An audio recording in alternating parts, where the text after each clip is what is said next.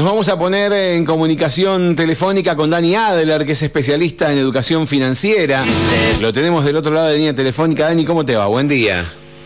Muy buenos días, Mario, y un cálido saludo a los oyentes que están del otro lado también. Bueno, muchísimas gracias por atendernos, por dedicarnos este ratito, Daniel. Y bueno, dijimos que hoy vamos a hablar un poco acerca de los dólares, porque a veces agarro los diarios y empezamos a leer y la cantidad de opciones de dólares que hay, ¿no? La, la variedad de, dólares que, que ofrece, hay una, como un abanico de dólares para elegir, ¿no?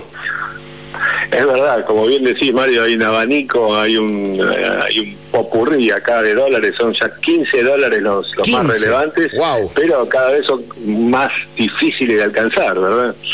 La verdad que eh, no sé si, si, digamos, si son accesibles o no. Conocemos del, del, famoso dólar Banco Nación que se puede supuestamente comprar 200, pero creo que igual se le agregan impuestos cuando lo compras. Eh, pero, mm, pero que después cuando te fijas si puedes comprarlo te dice que no. Y, y, preguntás por qué, dice porque usted respira. Eh, no, bueno, yo, yo una vez me fijé y decía que no podía porque tenía obra social. Sí, eh, los criterios son, al menos cuestionables. La realidad que cualquier ciudadano debería tener la libertad de, atesorar patrimonio en la moneda que desee, en la forma que quiera. Eh, es algo que, que, bueno, lamentablemente lo que está pasando hoy en Argentina, en donde tenemos 15 tipos de dólares distintos, y me atrevería a decir que hoy sale el nuevo eh, tipo de dólar, el, el, número 16, que es el dólar cabriolet. ¿Cabriolet se llama? Sí, dólar que no tiene techo. Ajá, ok, pero ese se lo pusiste vos, Cabriolet. Eh, dólar sin techo. Bueno, a ver, contame un poquito, ¿de cuál podemos hablar? para, para conocer de qué se trata. Pues yo digo, hay gente, ¿cualquiera puede acceder a cualquier dólar? No, no, no, no es así. Claro si hablamos de a qué dólar se puede acceder, es al dólar libre o dólar... El blue, el famoso blue. Exactamente, que es el, dólar que realmente todos todas las personas tienen acceso, tienen acceso, el tema que no está regulado. Se compra en un mercado informal, ¿no? Exacto, informal, libre. Eh, si venís a Capital Federal, hoy se está vendiendo en 492. Pero cada vez que te alejas más, o sea, en el Gran Buenos Aires, tal vez está 498, incluso en otras provincias puede superar los, 500, entonces ahí está la, problemática. no haber una regulación, eh, muchas veces se cobra eh, lo que cada uno quiere, más oferta y demanda. No, no digo que esté mal, digo que eh, deberíamos estar muy informados en los portales con relación al dólar libre. Claro. después, bueno, por supuesto está el dólar oficial, tipo de divisa que, que es controlado por el Banco Central, y que es casi imposible, barra imposible que una persona común pueda acceder. También tenemos el, el dólar mayorista, que es el tipo de dólar que se opera entre bancos, el Banco Central con los demás bancos. Eh, el dólar ahorro, que es el dólar oficial, más el 30% del impuesto país, más el 35% de ganancias, eh, que termina saliendo muy cercano al blue. Pero, pero ese vendría a ser, eh, ese vendría a ser el ahorro el que podríamos llegar a comprar si es que, no sé, el ANSES, la FIP, alguien nos habilita para ir y comprar esos famosos 200 dólares por mes que, que, estarían autorizados. exacto, y la problemática ahí es que cada vez menos personas califican. claro. Eh, más que ahorro es un dólar eh, inalcanzable, si se quiere. Igualmente, eh, si le sumas todos los impuestos, eh, es muy parecido al dólar oficial. Claro, eh, claro, porque pagás el, impuesto país, que creo que es como un 30%, y después pagás un, adelanto de ganancias. Y el 35% de ganancias, exactamente. Sí, bien, así que se va... muy parecido al dólar tarjeta, en donde es el dólar oficial más el 30% de impuesto país, más el 45% de ganancias. Ese ya a veces supera, supera incluso al Blue, más del gasto de tarjeta. Vos acordate, y, a través tuyo a todos los oyentes, que las entidades financieras nunca dejan de cobrar. O sea, por movimiento bancario, por tarjeta, por cheque, todo lo que entre en un banco, lo que salga en un banco va a grabar impuestos, va a generar gastos y va impactar contra, contra el consumidor siempre. Eso no, no pensemos que hay gratis o que son cuotas eh, sin intereses o sin gastos, sin comisiones, no, no, no funciona así, no es así la publicidad debería ser mucho más clara, la verdad. Claro, claro, claro. E, y, en el caso del dólar turista, por ejemplo, la persona que quiere viajar también eh, paga paga todos estos eh, todos estos este eh, impuesto país, este adelanto de ganancias, todo eso. Sí, se, paga se paga lo mismo. estamos en una, en una temática en donde muchas veces la persona dice, bueno, para, lo voy a comprar con tarjeta de crédito porque el dólar oficial es de 280 y bueno, pero es eso más eh, impuesto país, eh, más el secreto bancario, después más impuesto al crédito, más impuesto a la tarjeta, después hay que ver dónde está radicada la cuenta, hay muchas, en muchos casos también se pagan ingresos brutos. Eh, mira, estamos hoy en un país en donde hay 167 tipos de impuestos nacionales. O sea, date por seguro que hagas lo que hagas con la tarjeta de débito de crédito va a grabar impuestos. Incluso las billeteras eh, virtuales, las billeteras electrónicas también generan eh, impuestos. Impuestos vaya y pase, pero también gastos, gastos bancarios, que uno cuando se pone a desmenuzar, bueno, ¿de qué es este gasto? Ah, porque te llega un newsletter o te llega una revista cada tres meses o, o simplemente el hecho de que te envíen una comunicación, eso genera un gasto o una ganancia para la entidad financiera y una pérdida para el, el dueño de la tarjeta, ¿verdad? Entonces, tenemos que saber que todo lo que hagamos va a generar gastos o nos van a cobrar, mejor dicho, nos van a cobrar gastos e impuestos que eso no está contemplado en, el 30, el 40% de, de lo que vemos con nuestros ojos. Son gastos ocultos en la mayoría de los casos. Hay mucha, mucha gente que, mm, que tiene la mala costumbre de, por ejemplo, quiere viajar y busca, busca en Google, ¿no? Y Google, viste que cada vez brinda más servicios y entre ellos te, habla de hoteles, te habla, te habla de pasajes, te, te, ofrece todo en una respuesta de búsqueda, ¿no? Sin tener que entrar a una página especializada en viajes como, yo qué sé, como Despegar o como eh, cualquier otra página em, de viajes. Google te da la respuesta y dice, mira, qué buen precio, pero son precios en pesos sin ningún impuesto. Eh, como, como vos recién decías, si te encontrás después que cuando pasás la tarjeta, eh, cuando te llega, perdón, el resumen de la tarjeta, te viene exactamente el doble de lo que decía ahí. Sí, es tal cual vos lo mencionás. Y ahí hay una problemática incluso mayor, ¿viste? Eh, las grandes instituciones saben qué porcentaje de educación financiera hay en cada población, en cada... Ah. y, y, lo tienen estandarizado mucho más que las estadísticas y censos que tiene el país en sí. Entonces, eh, ¿saben eh, por qué medio o por qué método publicitar cierto producto eh, y con qué, entre comillas, ayuda financiera le pueden dar? Como vos bien decís, facilidad, rapidez, velocidad de gestión a cambio de fajarte con el precio. Porque claro.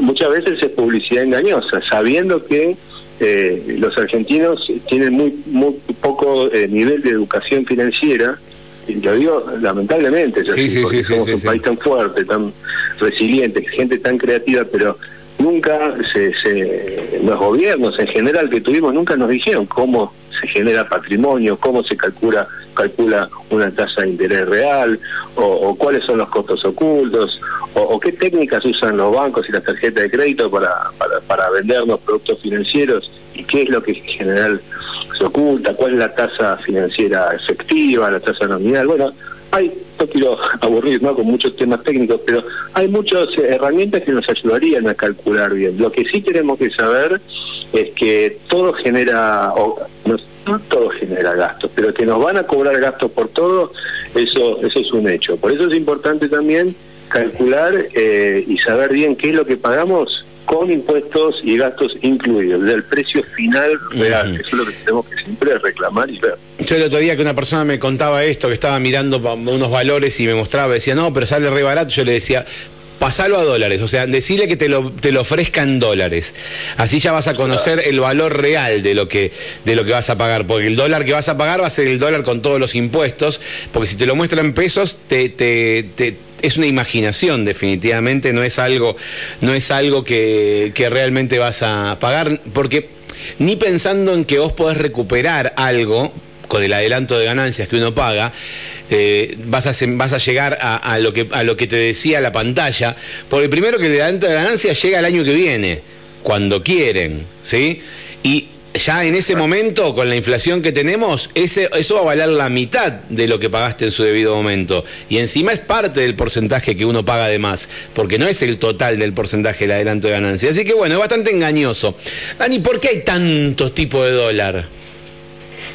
Bueno, hablando un poco de la publicidad engañosa, y de alguna forma tiene, tiene relación con anuncios engañosos. En vez de haber realmente un solo tipo de cambio, eh, el gobierno por razones que yo desconozco, eh, pone todas estas estas temáticas. Eh, un dólar eh, lujo, un dólar soja, un dólar cripto, un dólar Coldplay o cultural, un dólar Malbec, incluso dólar Qatar o turista, como me preguntaste vos anteriormente.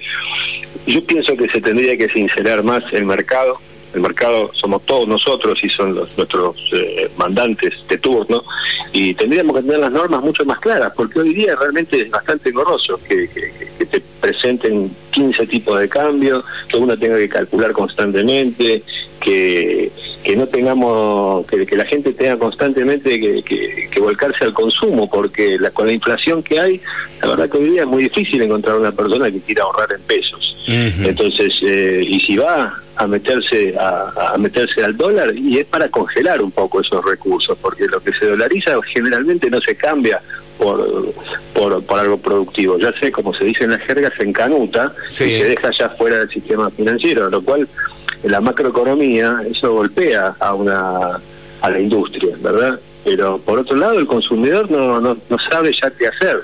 Le alcanza para cada vez menos la plata. Cada día se pulveriza más el poder adquisitivo de un trabajador. De hecho, está calculado, cada día hay 2.800, cada día, ¿eh? 2.800 trabajadores en relación de dependencia que pasan la línea de la clase media y aterrizan en la pobreza, siendo trabajadores y estando en blanco. Eh, hasta hace muy poco el INDEC dio a conocer que el 90% de los argentinos cobraban menos de 90 mil pesos por mes fuera de impuestos y es algo que, realmente es insostenible. De hecho, también la, la, crecida, el aumento de los planes sociales, estamos en un país tan lindo como Argentina, pero con 182 tipos de planes sociales, eh, en donde 28 millones de personas reciben algún tipo de asistencia por parte del Estado. Planes sociales puntuales, 21 millones de personas, es muchísimo. Entonces, eso golpea, golpea mucho en la macroeconomía, también en la micro, y por supuesto también eh, le da un buen cachetazo a, los comercios, a las pymes, que cada vez hay menos consumo. A, ver, eso te iba a preguntar, ¿qué, tipo de impacto tiene que haya tantos planes sociales? ¿A dónde, a dónde, digamos, dónde pega más en, eh, en la economía argentina que haya tanto? Porque al fin y al cabo es, es una inyección de dinero en el mercado. Mira, donde más golpea es en, eh, en, la, depreciación de la moneda local, o sea, ¿Por qué? Porque eh, se está usando hoy la mitad del PBI de toda la Argentina para el tema de planes sociales, planes sociales y jubilaciones. Con eso abarcamos los 28, casi 29 millones de cheques que se hacen mensualmente. Entonces, al, al emitir tanta cantidad de dinero, por supuesto, el peso pierde cada vez más valor. Entonces, eso empuja también que la inflación se, se espiralice o se acelere, porque el, valor real de un producto, por ejemplo, no sé, de, un kilo de tomate o de eh, un, kilo de carne un kilo de pan, el valor tiene que seguir siendo el valor real siempre. Y cada vez va a necesitar más pesos para adquirir ese valor. Entonces ahí viene la inflación. Y ahí viene también el, problema del poder adquisitivo, porque las paritarias y los salarios creo que lo dijo un gran político en su momento, dice la, inflación va por ascensor y los sueldos van por la escalera. claro, claro. Eh, la depreciación de, del, la depreciación del peso, eh, o sea, de, la moneda hace que, que, que, suban los precios, que que, que, haya, o sea, que se eleve la inflación, que haya más inflación. o sea, el, producto o el servicio más o menos mantiene el valor real, más o menos mantiene el valor real lo cual implica que mes a mes, para adquirir esa misma cosa, tengamos que pagar más pesos. Ahora bien, si todos los meses ganamos más o menos lo mismo, o cada tres meses nos hacen un pequeño ajustecito, cada seis meses, depende del rubro, y en verdad al año vamos a perder contra, contra la inflación. Entonces, lo que nos está, el escenario que tenemos hoy es que cada vez trabajamos más, mientras más eh, facturamos o más ganamos, más impuestos eh, se nos comen. Acordate que siempre todos los asalariados tienen un socio, que es el Estado. El primero que cobra es el Estado a través de los impuestos. Y después lo que nos queda a nosotros, o lo que, le, los que les queda a las, personas en nación de dependencia, eh, es una cantidad de dinero que con ese dinero cada, cada mes podés adquirir menos cosas. Entonces, estás en una paradoja.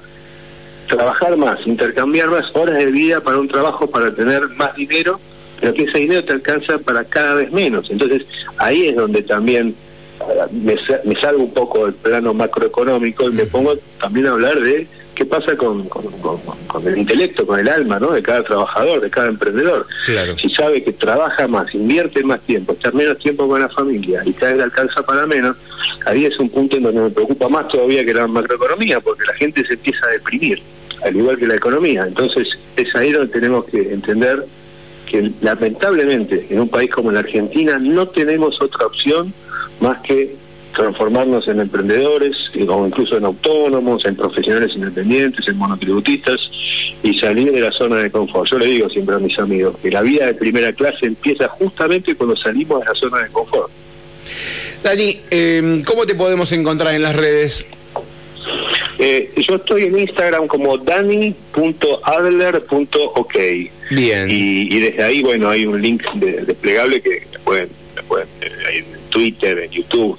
De hecho, te quiero, Mario, hacer eh, pública la invitación a nuestro programa de televisión que se llama Poder Emprendedor todos los días viernes 21 a 30. Sí, señor. Eh, me, encantaría que estés ahí transmitiendo en vivo para toda la Argentina. ¿eh? Bueno, la invitación está planteada. En, algún momento vamos a vamos a participar del programa, Dani. Te agradezco mucho. La próxima vez. Con todo el equipo, ¿eh? con todo el equipo de radio, que ya son famosos acá en Buenos Aires. En, en, un par de semanas, cuando volvamos a hablar, vamos a charlar acerca, porque vos recién hablabas de este de comprar dólares y, y de alguna manera resguardar o, congelar algo para, para que intentar que no pierda valor o se mantenga actualizado.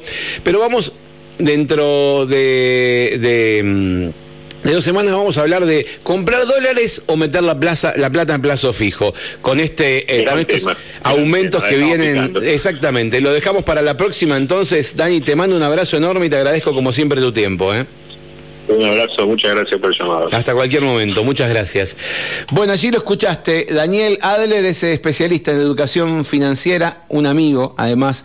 Y, mm, bueno, estuvimos charlando un poco acerca de la variedad de dólares que tenemos. Y vamos a, estar charlando también acerca de esto dentro de poco. Acerca de, ¿compramos dólares o metemos la plata a plazo fijo, siempre y cuando tengas la posibilidad, tengas un resto para poder hacerlo.